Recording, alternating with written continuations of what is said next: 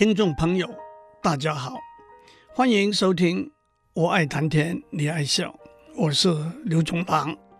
这几个礼拜，我们的题目是人工智能中如何用电脑模拟人类逻辑数学的智能行为。再讲了几个不同的例子，包括可以说是以蛮力为主的算术运算，例如找出目前已知的最大的质数，用算术运算来辅助逻辑推理，例如四色定理的证明，到纯粹的逻辑推理，例如解答微积分的题目，一直到两个或者两个以上参与者的竞赛游戏。在这里头，我们从井字游戏讲到五子棋、六冠棋。西洋跳棋、象棋、西洋棋和围棋，这些两人对弈，资讯完全公开，没有几率因素，零和的游戏。什么是零和游戏呢？比较粗浅的说，零和的含义是比赛的结果，胜方得一分，负方得零分；和的话，双方各得二分之一分。因此，无论比赛的结果是什么，双方的分数加起来一定是一分。虽然，例如在围棋里头，胜方还可以数胜多少目，但那只算是比赛结果一个次要的评估。上个礼拜我们讲到，在这些游戏里头，一个重要的观念：游戏的理论值 （game theoretic value）。那就是在对弈双方都采用最佳的策略的时候的结果。例如，先行者必胜，后行者必和，后行者必胜等等。如果我们能够明确的决定一个游戏的理论值，我们就说这个游戏已经被破解了。The game is solved。其实“破解 ”（solved） 的意思应该就是。全面的了解，为什么我们认为破解一个游戏是一个重要的观念呢？这可以说有几个原因。第一，这个结果可以解释我们多年来玩这个游戏累积的经验。以五子棋为例，我们一直知道黑子先行是有很大的优势的，但是这个优势到底有多大？却无法量化的说得出来。等到我们能够证明五子棋的理论值是先行必胜的话，那就是一个很好的解释了。另外一个很好的例子是围棋，大家都知道黑子先行占有若干优势，但是目前大家凭经验来量化这个优势，而且判断胜负的规则。也不尽相同。台湾采用应试计点规则，中国的规则是黑子目数超过一百八十四点二五子为胜，白子也超过一百七十六点七五子为胜。日本和韩国的规则是在终局的时候，黑子要贴六目半。如果我们能够用电脑，做深入和广泛的分析，达到破解的地步，我们就的确可以说有了比较全面的了解了。第二，要决定一个游戏的理论值，我们会依赖数学的理论结果，也会依赖电脑计算的蛮力，这两者都会让我们对一个游戏的结构有更多的了解。第三。要决定一个游戏的理论值，也许就像登山的专家要登上世界最高的喜马拉雅山的原因一样，because it is there 吧。接下来我们说破解一个游戏有三个不同的层次：一、极弱的层次 （ultra weakly solved），那就是我们决定了一个游戏的理论值。但是我们只知道一个可以达到理论值的策略的存在。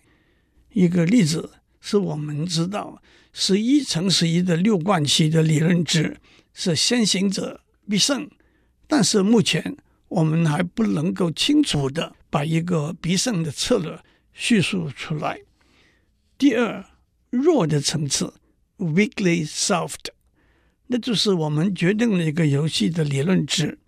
而且我们知道一个可以从游戏开始的图板位置达到理论值的策略，这包括五子棋先行必胜、西洋跳棋先行必和和七乘七六冠棋先行必胜等结果。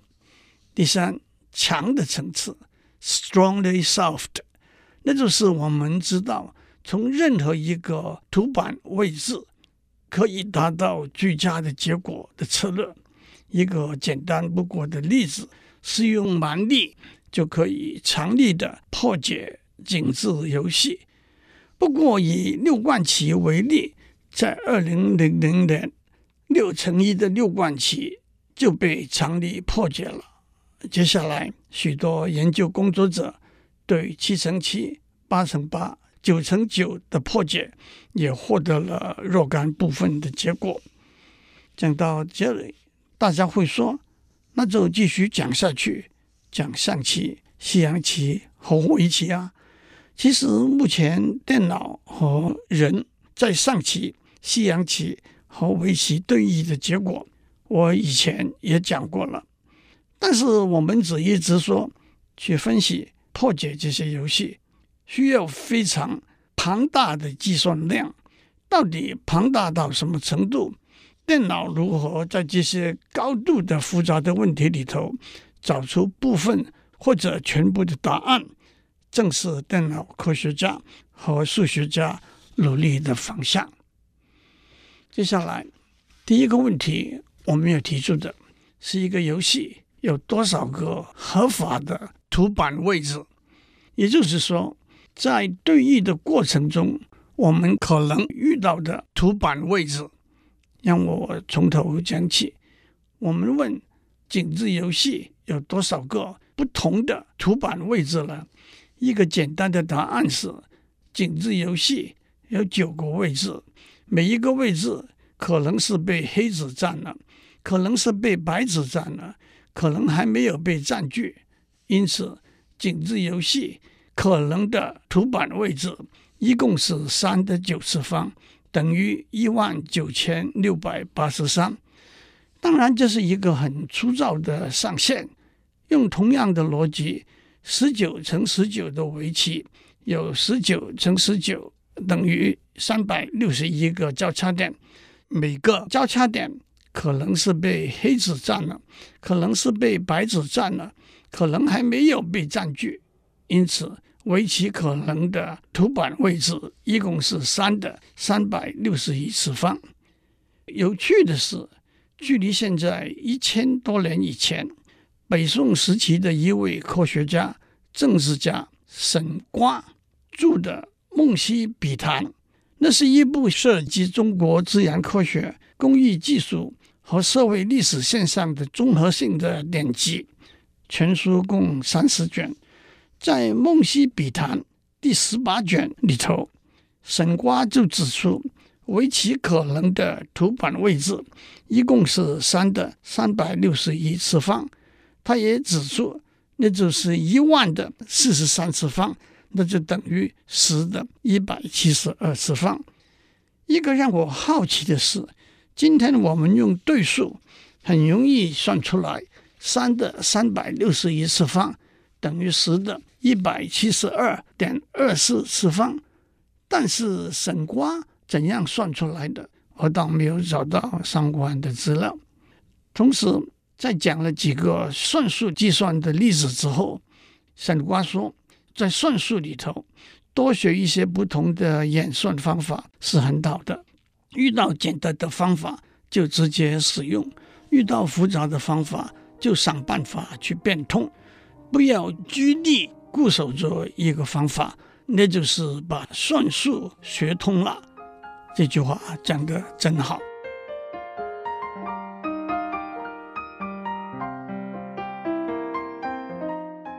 我们这上面讲到要想全面了解甚至破解一个下棋的游戏需要的电脑计算时间和记忆体储存容量都是非常庞大的。因为即使是相当简单的游戏，也是变化万千。我们做了一些估计，在井字游戏里头，不同的图板位置以三的九次方等于一万九千六百八十三为上限；在围棋里头，不同的图板位置以三的三百六十一次方。等于十的一百七十二次方为上限。当然，这些上限是非常粗糙的估计。在井字游戏里头，在一万九千六百八十三个可能的图板位置里头，包括黑子的数目远大于白子的数目，黑子和白子同时都是赢家等等。又例如，在象棋里头，将和士。都只能留在九宫里头，象只能按照田字形的走法，而且留在楚河汉界所分开的自己的那一边。因此，我们定义一个合法的图板位置 （legal board position），就是从对弈开始，双方按照游戏规则逐步产生的图板位置。常力破解一个游戏，必须从每一个合法的图板位置开始。例如，在井字游戏中有五千四百七十八个合法的图板位置。不止如此，在井字游戏里头，一个合法的图板位置转九十度、一百八十度、两百七十度、左右反射、上下反射。所得到的合法的图板位置，在策略的分析和选择上基本上都是一样的。因此，把这些合法的图板位置归类合并，也是分析工作中一个重要的部分。例如，井字游戏，基本上不同的合法的图板位置只有七百六十五个，很明显的。一个游戏的合法的图板位置的数目，反映了这个游戏的复杂度，因此也反映了分析和破解这个游戏的工作量。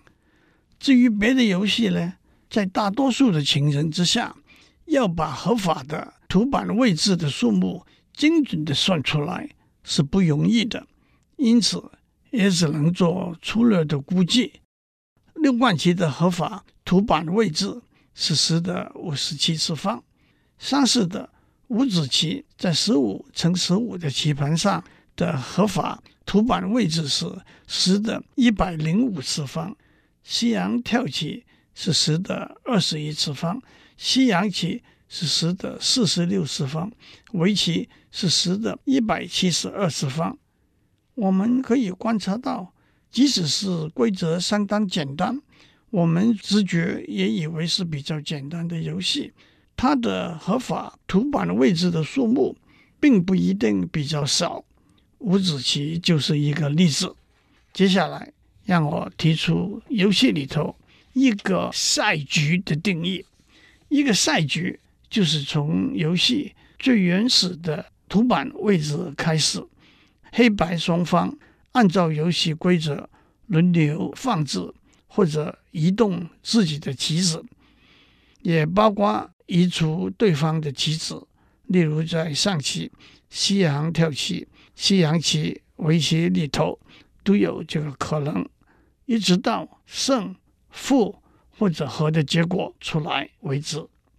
例如，在井字游戏里头，最原始的图板位置是空的一个井字。接下来，例如。黑方放置一个黑子在井字的正中央，白方放一个白子在左上角，黑方放置一个黑子在右下角等等，直到黑方胜、白方胜或者和为止，就是一个赛局。接下来我们说一个游戏所有可能的赛局，可以用一棵树的形式表达出来，那就叫做这个游戏的赛局数 （game tree）。例如，在井字游戏里头，赛局数的根是空的一个井字，在根下面有九个不同的图板位置，那就是在井字的九个空格上各放上一个黑子。这九个不同的图板位置叫做第一层。接下来，每一个这些图板位置底下有八个不同的图板位置，那就是在剩下的八个空格上各放上一个白子。这七十二个图板位置就叫做第二层。这样一层一层走下去，直到黑方胜或者白方胜或者和。这些在游戏结束的时候的图板位置，就叫做赛局数的树叶 （leaves）。明显的，一个游戏的赛局数的叶的总数目，就是这个游戏中不同的赛局的总数，也就被称为这个游戏的赛局数的大小。例如，井字游戏一共有二十五万五千一百六十八个不同的赛局，不过当加上旋转和反射的动作的考量，那就只有两万六千八百三十个赛局。至于其他游戏的赛局数的大小呢，那的确就只能靠合理的、粗糙的估计。一些可以参考的数字是：西洋跳棋十的三十一次方。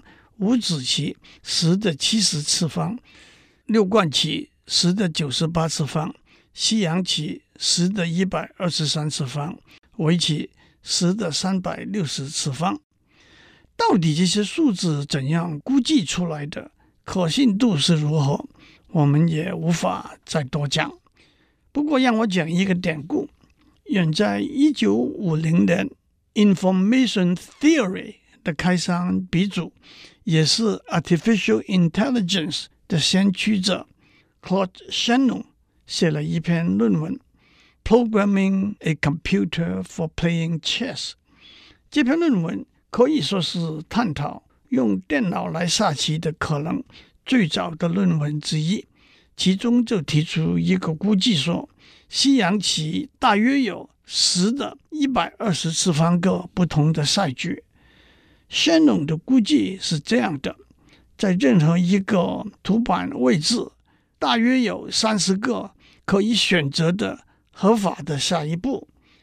在一个赛局里头，平均双方各走四十步，那就是三十的八十次方，大约等于十的一百二十次方。这个数字在用电脑下棋的领域里头，被称为 Shannon number。不过后来有人提出，这个估计太粗糙了。在西洋棋里头，开局的时候，黑子的第一步只有二十个可能的选择，接下来白子的第一步也只有二十个可能的选择。但是这两步走下来，不同的图板位置就多起来了。黑子的下一步，有八千九百零二个可能的选择，接下来白子的下一步有十九万七千七百四十二个可能的选择。更何况，虽然在多数的情形之下，双方大约一共走了八十步就结束了，但是也有极端的例子，双方一共走了一万一千八百步，赛局才结束。因此，Shannon number 可能是太低的一个估计，甚至被公认为二十世纪最杰出的数学家之一 G. H. Hardy 也加了一个他的估计，那是十的十的五十次方次方，那就远远大于先弄十的一百二十次方的估计了。讲到这里，让我指出。我们中国人的智慧也不在西方之下。五代十国时期的词人欧阳总在一千多年以前的一首诗里头就有“万局都无，一局同”这一句，意思是一万局的棋的赛局都是各不相同的。此外，还有“年光似鸟翩翩过，世事如棋局局新”，也有“人情世子张张博，世事如棋局局新”这些说法。这跟 Shannon number 也有相同的意义。不让我做一个总结。今天我们讲一个游戏合法的图板位置的数目和一个游戏不同的赛局的数目。我们都知道这是非常庞大的数目，因此我们无法单纯的用蛮力来决定一个游戏的理论值，或者找出一个最佳的策略。我们就得花点心思，花点电脑演算的时间啦。